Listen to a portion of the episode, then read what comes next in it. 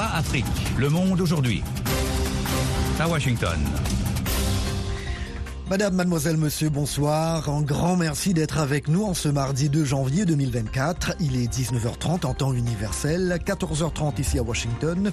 Ravi de vous retrouver, Jacques Aristide, pour vous présenter la troisième édition de la soirée du Monde aujourd'hui. Voyons le sommaire. Au Mali, les séparatistes Touareg rejettent l'annonce d'un dialogue intermalien pour la paix. La France ferme son ambassade au Niger où viennent de démarrer les premières concertations régionales avant un dialogue national voulu par les militaires. Nous sommes en train de regarder tous les accords, tous les accords que vous pouvez imaginer. Agadez est le meilleur exemple de la région. La Somalie affirme qu'elle défendra son territoire par tous les moyens légaux au lendemain de l'accord entre l'Éthiopie et la région du Somaliland. Ce qui explique un peu l'irritation sûrement de la Somalie aujourd'hui, de voir en même temps le Somaliland discuter avec elle et en même temps avec l'Éthiopie. Également dans l'actualité, le Hamas annonce la mort de son numéro 2 dans une frappe attribuée à Israël près de Beyrouth. Et dans la seconde partie du programme, cap sur le Togo où des amoureux de la lecture ont le cœur brisé après la fermeture d'un lieu emblématique. Je ne vois plus pratiquement de librairie à Lomé à part Star. Hein. Ça, c'est vraiment un sentiment de tristesse. Et voilà, reportage à venir un peu plus tard. Il s'agit d'un pacte qui irrite la Somalie. Le pays déclare ce mardi qu'il défendra sa souveraineté au lendemain d'un accord paraffé entre le gouvernement d'Addis Abeba et la région séparatiste du Somaliland pour un accès maritime tout en rappelant son ambassadeur en Éthiopie et en qualifiant l'arrangement d'agression et de violation flagrante. Le point avec Eric Manirakidza. Mogadiscio considère le Somaliland comme faisant partie de son territoire selon la Constitution, rejetant fermement l'accord comme nul et non avenu et rappelant l'ambassadeur pour consultation. L'Éthiopie obtient un accès maritime via le port de Berbera en échange de sa reconnaissance formelle du Somaliland, un territoire autoproclamé indépendant depuis 1991, non reconnu internationalement. Ce partenariat historique octroie à l'Éthiopie un accès vital à la mer Rouge, crucial pour ses besoins commerciaux et militaires, notamment suite à la perte de son accès à la mer après l'indépendance de l'Érythrée en 1993. La Somalie promet de défendre son territoire par tous les moyens légaux possibles et demande le soutien de diverses organisations internationales pour contrer cet accord qu'elle considère comme une menace à sa souveraineté. Les Shebab, groupe islamiste actif en Somalie, condamnent également cet accord, qualifiant la démarche du gouvernement d'Addis Abeba d'agenda expansionniste et soulignant les tensions persistantes dans cette région complexe de la Corne de l'Afrique. Je vous le disais en titre, au Mali, les séparatistes Touareg ont rejeté ce mardi l'idée d'un dialogue direct intermalien pour la paix et la réconciliation par le chef de la junte, Assimi Goïta. Nous pensons que ce dialogue intermalien est une façon de prononcer la caducité définitive de l'accord et de mettre la médiation internationale à la porte, a déclaré Mohamed El Maouloud Ramadan, un porte-parole de la rébellion Touareg, signataire de l'accord de paix sous l'égide d'Alger en 2015.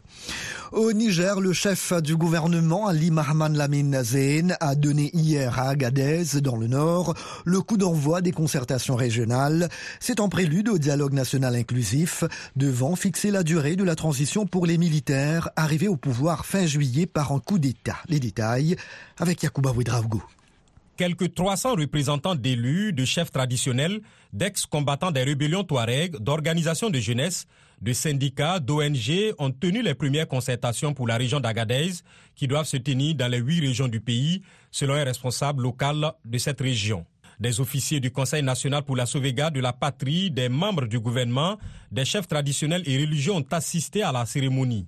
L'exploitation de l'uranium par des sociétés étrangères dont le géant français Orano, la présence d'une base militaire américaine, les problèmes de l'immigration clandestine et l'insécurité dans cette zone où pullulent des mines d'or artisanales sont à l'ordre du jour des discussions selon un autre participant.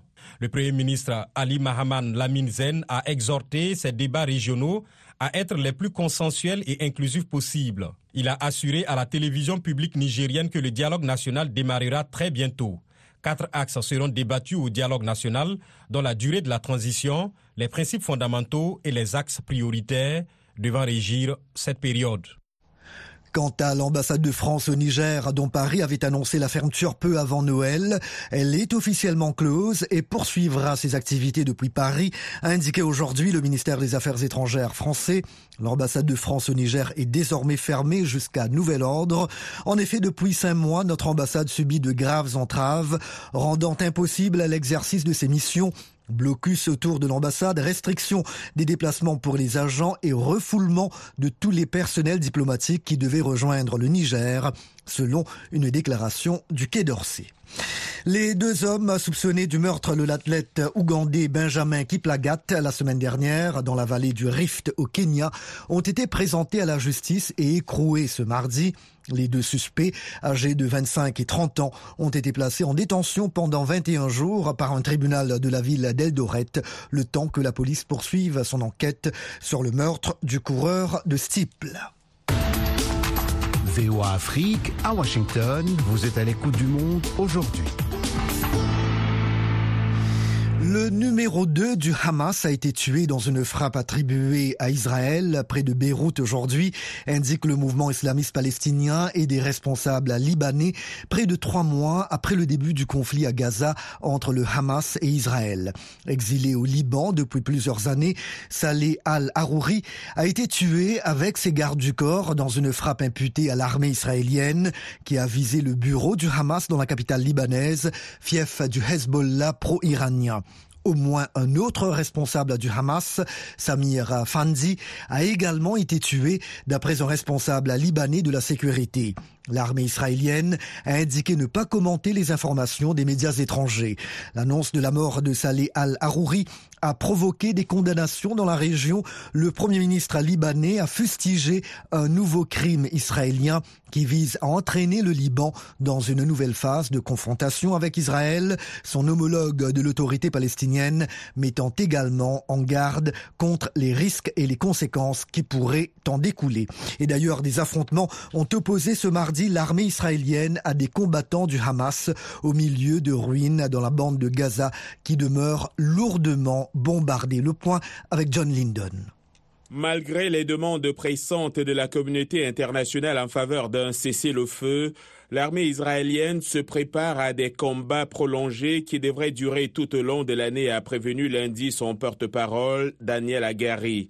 Sur le terrain, des témoins ont fait état dans la nuit de lundi à mardi des tirs de missiles en direction de la ville de Rafah et de bombardements autour du camp de réfugiés de Jabalia. Le Croissant Rouge palestinien a annoncé sur le réseau social X que ses locaux à Khan Younes avaient été visés par des frappes israéliennes. Selon le ministère de la Santé du Hamas, elles ont fait quatre morts, incluant un nourrisson et plusieurs blessés. Le Hamas, qui, lors d'une allocution télévisée, a d'ailleurs souligné ce mardi que les otages israéliens retenus à Gaza ne seront libérés que selon ces conditions, à en croire une déclaration de son chef Ismaël Haniyeh. L'armée israélienne a de son côté annoncé mardi avoir tué des dizaines de terroristes ces derniers jours à Gaza, où elle dit avoir découvert et détruit des entrées de tunnels. Ici aux États-Unis, il s'agit d'une semaine décisive pour l'ancien président Donald Trump qui cherche à retrouver son fauteuil présidentiel en novembre prochain. Son équipe juridique pourrait faire appel dès ce mardi auprès de la Cour suprême des États-Unis contre des décisions dans les États du Colorado et du Maine lui interdisant de participer aux primaires républicaines. Les détails avec Abdurrahman Zia. Dans le Colorado, c'est la Cour suprême de cet État qui a décidé à une courte majorité de l'exclure en vertu du 14e amendement de la Constitution qui exclut de toute responsabilité publique les personnes s'étant livrées à des actes d'insurrection. C'est cette même disposition qu'invoque la secrétaire démocrate de l'État du Maine, Shanna Billows, chargée de l'organisation des élections.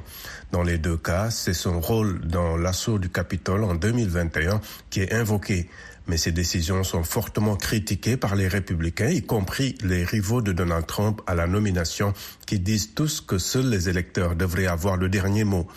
Il est peu probable que l'ancien président soit exclu des primaires avec ce recours devant la Cour suprême dont la décision trancherait le débat sur cette question. D'autres dossiers judiciaires visant Donald Trump seront examinés par différentes juridictions à partir de ce mois, alors que la primaire de l'Iowa, qui lance officiellement la course à la nomination républicaine, est prévue dans moins de deux semaines. Donald Trump domine toujours le camp des conservateurs selon les sondages. Et voilà pour le journal.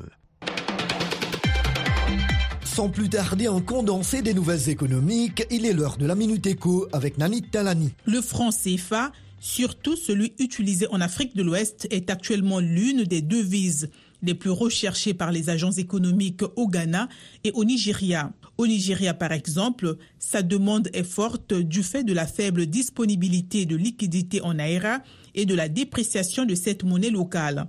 Dans les bureaux de change de Lagos, 1000 francs CFA peuvent rapporter jusqu'à 1875 Naira. C'est ce qu'indique l'agence Ecofin. Findev Canada, l'institution financière de développement du Canada, va accorder un prêt non garanti de 21,8 millions de dollars à la Banque ouest-africaine de développement BOAD. Cette banque de l'espace UEMOA va rétrocéder ce crédit à des banques commerciales de la région. Celles-ci, à leur tour, vont financer prioritairement des PME privées dirigées par des femmes et celles engagées dans les secteurs de l'agroalimentaire et des énergies renouvelables. Pour terminer, le constructeur aéronautique américain Boeing demande aux compagnies aériennes propriétaires de 737 MAX, dont Ethiopian Airlines, de faire des vérifications à cause d'un risque de boulons desserrés sur le système de contrôle du gouvernail. Le problème identifié sur un avion en particulier a été réglé. Par précaution, nous recommandons aux opérateurs d'inspecter leurs avions 737 MAX, a indiqué l'avionneur américain. À présent, un résumé de l'actualité sportive. Nous retrouvons Yakuba Ouedraogo. Bonsoir Yakuba. Bonsoir Jacques, bonsoir à tous. Mohamed Salah signe un doublé avant de rejoindre la sélection pour la Cannes. Oui, avec ses buts du capitaine de l'Égypte, Liverpool a prolongé la série noire de Newcastle en s'imposant 4 à 2 à Anfield pour prendre 3 points d'avance en tête de la Première Ligue. Mohamed Salah a raté un penalty en première période. Je vais gagner cette compétition parlant de la Cannes tout ira bien ici, n'importe qui peut jouer à mon poste et n'importe qui peut faire ce que je fais, a affirmé Mo Salah avant de quitter ses coéquipiers de Liverpool. Par contre, le sélectionneur des Égyptiens Rui Vitoria s'est montré prudent. Chaque match sera abordé comme une finale. Nous ne penserons à rien d'autre, à soutenir le Portugais. Finaliste malheureux face au Sénégal en 2021, les Égyptiens vont débuter la Cannes dans le groupe B avec le Mozambique, le Ghana et le Cap-Vert. Avec sept titres, l'Égypte est l'équipe qui compte le plus de victoires finales à la Cannes. Le Nigeria vise un quatrième titre en Coupe d'Afrique. Le sélectionneur des Super Eagles, José Pesero, l'affirme, mais il a admis que ce serait un véritable défi. Le dernier des trois titres continentaux du Nigeria a été remporté il y a dix ans en Afrique du Sud. Nous allons nous battre pour gagner la Coupe d'Afrique, même si ce ne sera pas facile, a déclaré Pesero. Pour cela, il faut d'abord se sortir de la phase de groupe et le Nigeria va jouer contre le pays hôte, la Côte d'Ivoire, la Guinée équatoriale et la Guinée-Bissau. L'équipe du Nigeria a commencé son regroupement à Abu Dhabi ce mardi pour un camp d'entraînement avant de s'envoler pour la Côte d'Ivoire. Elle va entamer sa campagne le 14 janvier contre la Guinée équatoriale à Abidjan. Basketball, ici en NBA, Pascal Siakam porte Toronto le Camerounais des Raptors a passé 36 points aux visiteurs de Cleveland pour arracher une difficile victoire 124 à 121. Pascal Siakam, en grande forme, avait déjà marqué 35 points contre Détroit le 31 décembre. Toronto reste toutefois en 12e position de la conférence Ouest. Par contre, les 30 points, 18 rebonds et 11 passes décisives de la star grecque de Milwaukee, Gianni Antetokounmpo, n'ont pas suffi. Les Bucks sont tombés dans leur salle face aux Indiana Pacers, 122 à 113. Ils restent cependant deuxième de la conférence Est, toujours à deux victoires du leader Boston. Minnesota, leader de la conférence Ouest, est tombé à New York 112 à 106 face aux Knicks. Cinquième succès en six matchs pour le Jazz de Utah contre Dallas, 127 à 90, grâce notamment à un triple-double de Jordan Clarkson. Sorti du banc, 20 points, 10 rebonds et 11 passes décisives. Les Pistons de Détroit, qui avaient mis fin le 31 décembre à une série de 28 défaites consécutives, n'ont pas rebondi sur ce succès à Houston. Ils se sont inclinés 136 à 113. Les Pistons sont derniers de la conférence Est avec trois victoires pour 30 défaites. Denver, champion NBA en titre, a dominé Charlotte 111-93 pour s'accrocher en troisième position de la conférence Ouest. Merci Yakuba.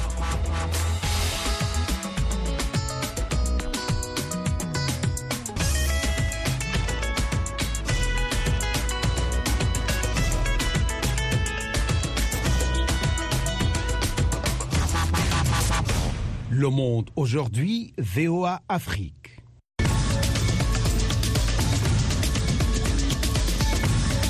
Il est l'heure maintenant d'entamer la seconde partie du Monde aujourd'hui avec la tranche magazine. Jacques Aristide toujours avec vous en ce mardi 2 janvier 2024. Merci de votre fidélité à VOA Afrique. La Somalie exprime son mécontentement au lendemain de la signature d'un accord entre la région séparatiste du Somaliland et le gouvernement d'Addis Abeba, offrant à ce dernier un accès maritime grâce au port de Berbera. Mogadiscio promet de défendre sa souveraineté par tous les moyens légaux, rappelant du coup son ambassadeur en Éthiopie. Pour une analyse sur les implications de l'accord entre l'Éthiopie et le Somaliland, Abdurrahman Dia a joint à Paris Patrick Ferra, spécialiste de la Corne de l'Afrique. Alors c'est important parce que, comme vous savez, l'Éthiopie géographiquement est un pays enclavé. Euh, ça, donne donc certaines difficultés pour tout ce qui est importation-exportation, et surtout quand euh, on sait que la région est très faiblement intégrée, qu'il y a eu des conflits, donc ça ne marche pas très bien les échanges de commerce. L'Éthiopie a toujours décidé, toujours voulu aller un petit peu au-delà de cet enclavement. Euh, donc elle a toujours été le partenaire privilégié de Djibouti, qui en tire des grands bénéfices aussi, mais elle a toujours voulu aussi, et notamment depuis qu'Abiy Ahmed a pris le pouvoir, revenir un petit peu et puis faire diversifier ses partenaires. Donc c'est la raison pour laquelle euh, l'accord avec le Somaliland ne devrait surprendre personne, puisque Berbera serait un deuxième port dans le futur, hein, parce que l'état actuel de Berbera ne permettra pas de remplacer Djibouti tout de suite. Hein.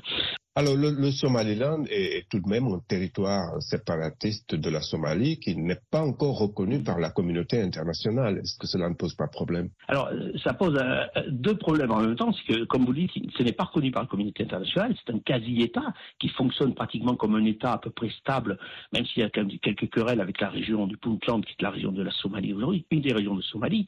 Euh, mais le Somaliland n'est donc pas reconnu. Et donc, c'est étonnant de voir l'Éthiopie, mais qui a toujours eu des liens très privilégiés avec le Somaliland. De, de, donc c'est étonnant de voir cet accord signé. Mais bon, c'est des besoins éthiopiens, si l'on peut dire, on peut le comprendre.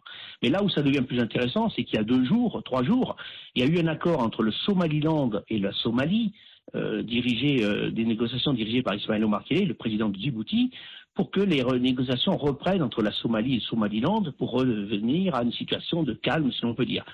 Donc, ce qui explique un peu l'irritation sûrement de la Somalie aujourd'hui, de voir en même temps le Somaliland discuter avec elle et en même temps avec l'Éthiopie. Bon, sachant que tout le monde, personne n'est dupe, hein, euh, le Somaliland ne veut pas revenir dans le giron de la Somalie.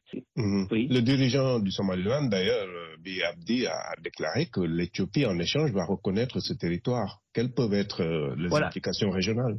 Bah, dans le futur, il pourrait, euh, il se pourrait qu'elle qu le reconnaisse. Bon, après, euh, ça sera un petit peu comme la République arabe sahraoui démocratique. Il y a des gens qui l'ont reconnu et puis il y a des gens qui l'ont pas reconnu. De là à ce que les gens euh, ou les, les, États, si vous voulez, reconnaissent le Somaliland, je crois qu'on en a pour un très long, très longtemps et on est là dans des espaces de 10-15 ans minimum. Je pense pas que et, même si l'Éthiopie demain matin reconnaissait le Somaliland, ça amènerait pas grand-chose dans l'organisation régionale. Si vous voulez. Quelques tensions entre la Somalie, la Somalie et la Somaliland, mais il y en a toujours eu. Voilà. Bon. Maintenant, l'avantage aussi de l'Éthiopie en prenant pied, pied, si l'on peut dire, au Somaliland, c'est qu'elle se crée un deuxième port et que ça pourrait booster un tout petit peu son commerce, notamment avec son entrée dans les BRICS, euh, qui est officielle depuis le 1er janvier. Ouais. C'était Patrick Ferrat, spécialiste de la Corne de l'Afrique. Il était en ligne de la capitale française. VOA Afrique, votre rendez-vous quotidien à Lubumbashi sur 102.8 FM. Au Niger, les concertations régionales, en prélude au dialogue national inclusif annoncé par la junte militaire après la prise du pouvoir, ont démarré. C'est à Agadez que le Premier ministre de transition, Ali Mahaman Lamine Zeyn, a donné le coup d'envoi le week-end dernier. Le reportage de notre correspondant Abdul Razak Idrissa. Au cours de ce lancement, les propositions des forces vives de la région d'Agadez sur les principaux axes de la transition ont été présentées au Premier ministre. Ali Mohamed Laminzen a particulièrement apprécié celles relatives aux priorités sur lesquelles les autorités de transition doivent s'attaquer dans le domaine du développement socio-économique. Là-dessus, les populations de la principale région minière du Niger ont notamment proposé une rapide mise en valeur des richesses. J'ai bien retenu que c'est des propositions que vous faites pour qu'on diversifie et qu'on mette en valeur l'essentiel de nos richesses. C'est de cela qu'il s'agit. Nous sommes en train de regarder tous les accords, tous les accords que vous pouvez imaginer. Agadez est le meilleur exemple de la région que l'exploitation de nos minéraux en réalité n'a pas servi notre peuple. Les populations d'Agadez ont également exprimé le vœu de voir les nouvelles autorités travailler sur le rétablissement des valeurs fondamentales pour un vivre ensemble. Vous avez parlé du renforcement de l'unité nationale, la paix, la cohésion sociale et la solidarité nationale. C'est très important ce que vous avez fait parce que c'est ça qu'on vit cela depuis pratiquement le 26. Jamais on a vu les Nigériens aussi euh, ensemble ou ce bâtisseur de nations qui dort en chacun d'entre nous se réveiller, se mettre la main et espérer. En rappel, la tenue de ce dialogue national inclusif a été une des premières annonces du président du Conseil national pour la sauvegarde de la patrie à sa prise de pouvoir. Le général Abdraman Tiani l'a récemment rappelé dans son adresse à la nation à l'occasion de la célébration de la fête de la République le 18 décembre. Il proposera des réformes nécessaires pour le futur avec une feuille de route pour la transition et un programme stratégique d'action pour la refondation de l'État.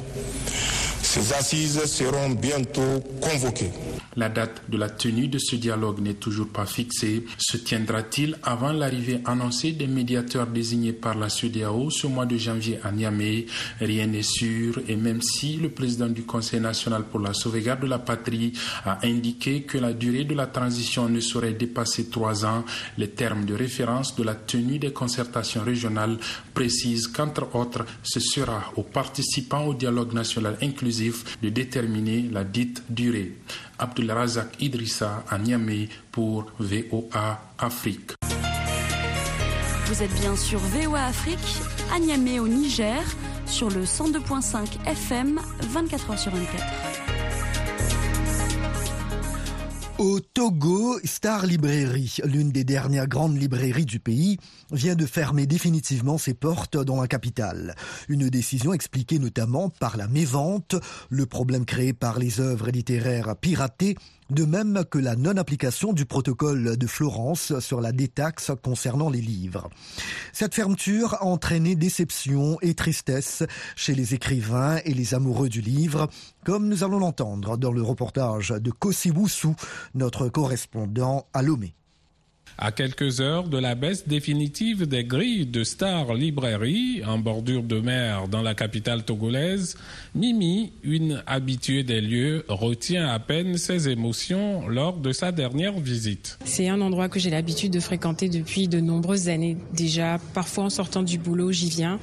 Euh, déjà pour m'acheter des livres pour moi, mais aussi pour euh, mes enfants, les, les neveux, les filleuls. Il y a vraiment beaucoup de bonnes choses. Il y a en plus l'opportunité d'avoir des livres d'occasion. Donc euh, très triste et déçu aussi. Alan, qui visite la librairie Star depuis sa tendre jeunesse, regrette que rien ne soit fait pour la sauvegarder. Je ne vois plus pratiquement de librairie à Lomé à part Star. Hein.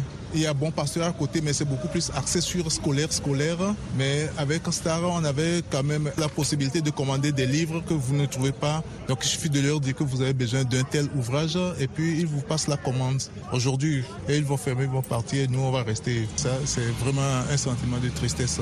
Avec la fermeture de la librairie Star, Renaud Aivi Asogbavi, jeune écrivain, craint pour le réseau de distribution des œuvres littéraires au Togo le fait qu'il n'y ait pas de circuit de, distribution, c'est un poids réel sur nous également dans, tant qu'auteur parce que si tu n'as pas de, un circuit dédié, tu te trouves avec les livres chez toi en fait. Et tu es distributeur, ce qui n'est pas toujours évident.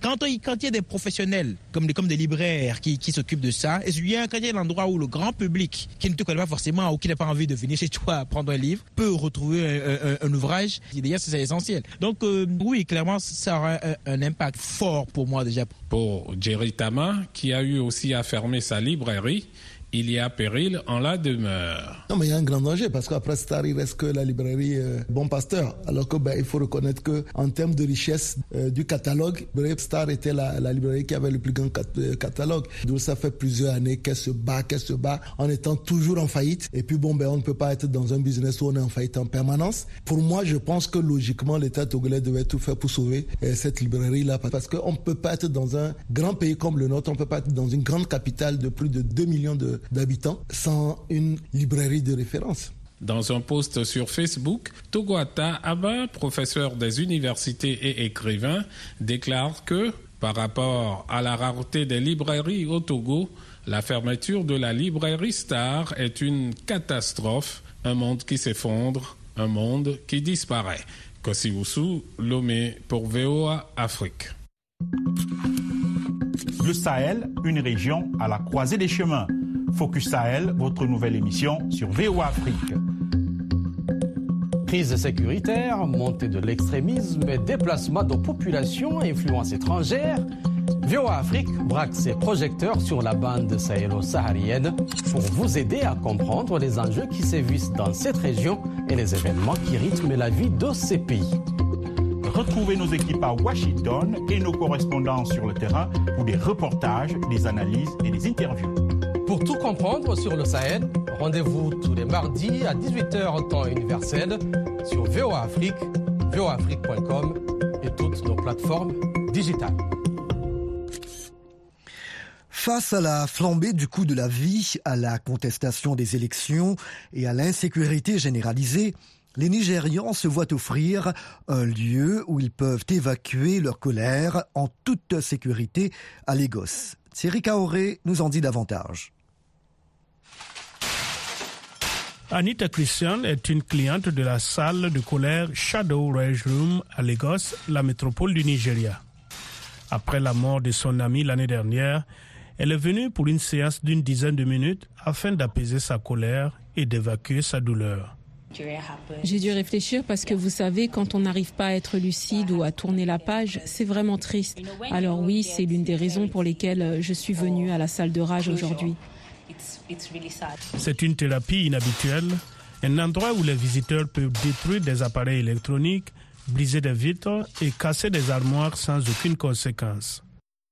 Banjoko Babajit James, l'un des cofondateurs, explique que l'idée de la salle de colère est née de la crise croissante de la santé mentale au Nigeria. Nous savons que la question du bien-être mental est un sujet tabou, en particulier au Nigeria et à Lagos. La vérité, c'est que nous traversons tous des problèmes sous une forme ou une autre. Et c'est pourquoi nous voulons créer une communauté d'esprit similaire pour que les gens comprennent que ce problème est bien réel. James reconnaît que certaines personnes considèrent que l'entreprise encourage la colère, mais il affirme que ce n'est pas le but recherché. Nancy Ibwe, responsable des médias sociaux, dit qu'elle était en colère avant sa première séance de 20 minutes. Tout d'abord, si vous pensez à la situation économique du Nigeria et à la façon dont elle vous affecte, vous savez, elle peut affecter tout le monde. Mais pour moi qui vis à Lagos, c'est très frustrant. En plus d'un coût de la vie qui augmente, les Nigériens sont aux prises avec des problèmes de santé publique. Il n'est donc pas étonnant que certains ressentent le besoin de laisser échapper un peu de leur colère. Hello everyone! Voulez-vous mieux parler l'anglais? Retrouvez Learning English tous les soirs à partir de 21h30 TU sur VOA Afrique. Un programme entièrement en anglais qui facilite la compréhension de l'anglais parlé en vous présentant des sujets d'actualité à travers une lecture posée, des phrases et un vocabulaire bien adapté. Ne manquez pas cette immersion totale en anglais. Branchez-vous quotidiennement sur VOA Afrique à 21h30 TU, juste après English USA. Et voilà, le monde aujourd'hui prend fin ici. La mise en onde a été assurée par Fatouma Kalala Alimassi. L'actualité se poursuit sur nos ondes et sur voaafrique.com. Merci, chers amis fidèles de la VOA, de nous avoir accueillis chez vous. Jacques Aristide dans la capitale américaine. Toute l'équipe se joint à moi pour vous souhaiter une très belle soirée. Take care. Prenez bien soin de vous. À très bientôt. Au revoir.